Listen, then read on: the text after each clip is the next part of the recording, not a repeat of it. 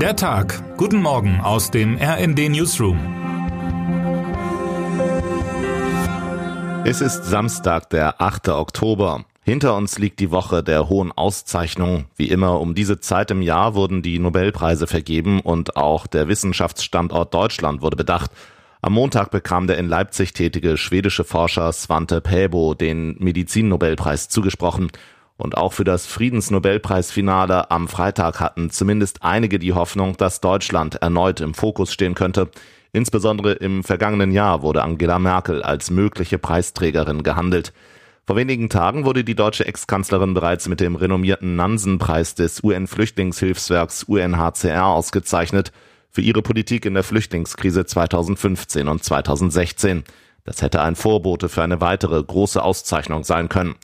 Doch es kam anders. Der Preis ging an das ukrainische Center for Civil Liberties, die russische Menschenrechtsorganisation Memorial und den inhaftierten belarussischen Anwalt Ales Bialyatsky. Eine Entscheidung, die auf den ersten Blick genauso logisch wie unlogisch erscheint.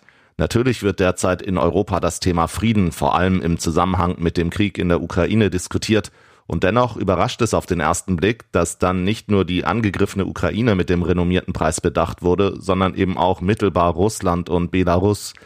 Aus Kiew folgte prompt eher Kritik als Freude. Das Komitee habe eine interessante Auffassung des Wortes Frieden, wenn der Nobelpreis an Vertreter zweier Länder gehe, die ein drittes überfallen haben, schrieb der Berater des Präsidentenbüros Michailo Podoljak am Freitag auf Twitter. Der Vorsitzende des norwegischen Nobelkomitees Berit Reis Andersen betonte dagegen bei der Bekanntgabe, wir geben einen Preis immer für etwas und an jemanden, nicht gegen jemanden. Mein Kollege Steven Geier sieht dagegen in der Entscheidung, die russische Organisation auszuzeichnen, durchaus scharfe Kritik an Putin, da sich die Organisation gegen Militarismus einsetze und vom Kreml gerade verboten wurde. Das Komitee Norwegen konnte den Krieg in Europa 2022 nicht ignorieren.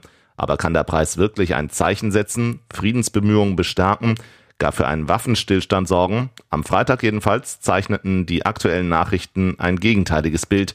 Der ukrainische Präsident Volodymyr Zelensky bat die EU-Staaten um weitere Waffen und Munition. Termine des Tages. Letzte Auftritte vor der Landtagswahl in Niedersachsen. Bundeskanzler Olaf Scholz wird heute in Hannover erwartet, um gemeinsam mit dem amtierenden Ministerpräsidenten Stefan Weil und der Ministerpräsidentin von Rheinland-Pfalz Malu Dreyer noch einmal um Stimmen für die SPD zu werben. 30. Todestag und es geht noch um einen Friedensnobelpreisträger, Willy Brandt. Der ehemalige Bundeskanzler und SPD-Politiker, der Deutschland von 1969 bis 1974 regierte, ist heute vor 30 Jahren gestorben. 1971 erhielt er für seine Versöhnungspolitik die Auszeichnung der Nobelstiftung. Wer heute wichtig wird. Nach dem Sieg des FC Bayern in der Champions League unter der Woche und vergangenes Wochenende gegen Bayer Leverkusen hatte Trainer Julian Nagelsmann wieder gut lachen. Heute wartet eine schwere Aufgabe auf die Münchner. Im Spitzenspiel der Bundesliga trifft das Team auf Borussia Dortmund. Und damit wünschen wir Ihnen einen guten Start in den Tag. Text Chantal Ranke, am Mikrofon Tim Britztrup und Aidin Schallhorn. Mit rnd.de, der Webseite des Redaktionsnetzwerks Deutschland, halten wir Sie durchgehend auf dem neuesten Stand. Alle Artikel aus diesem Newsletter finden Sie immer auf rnd.de slash der Tag.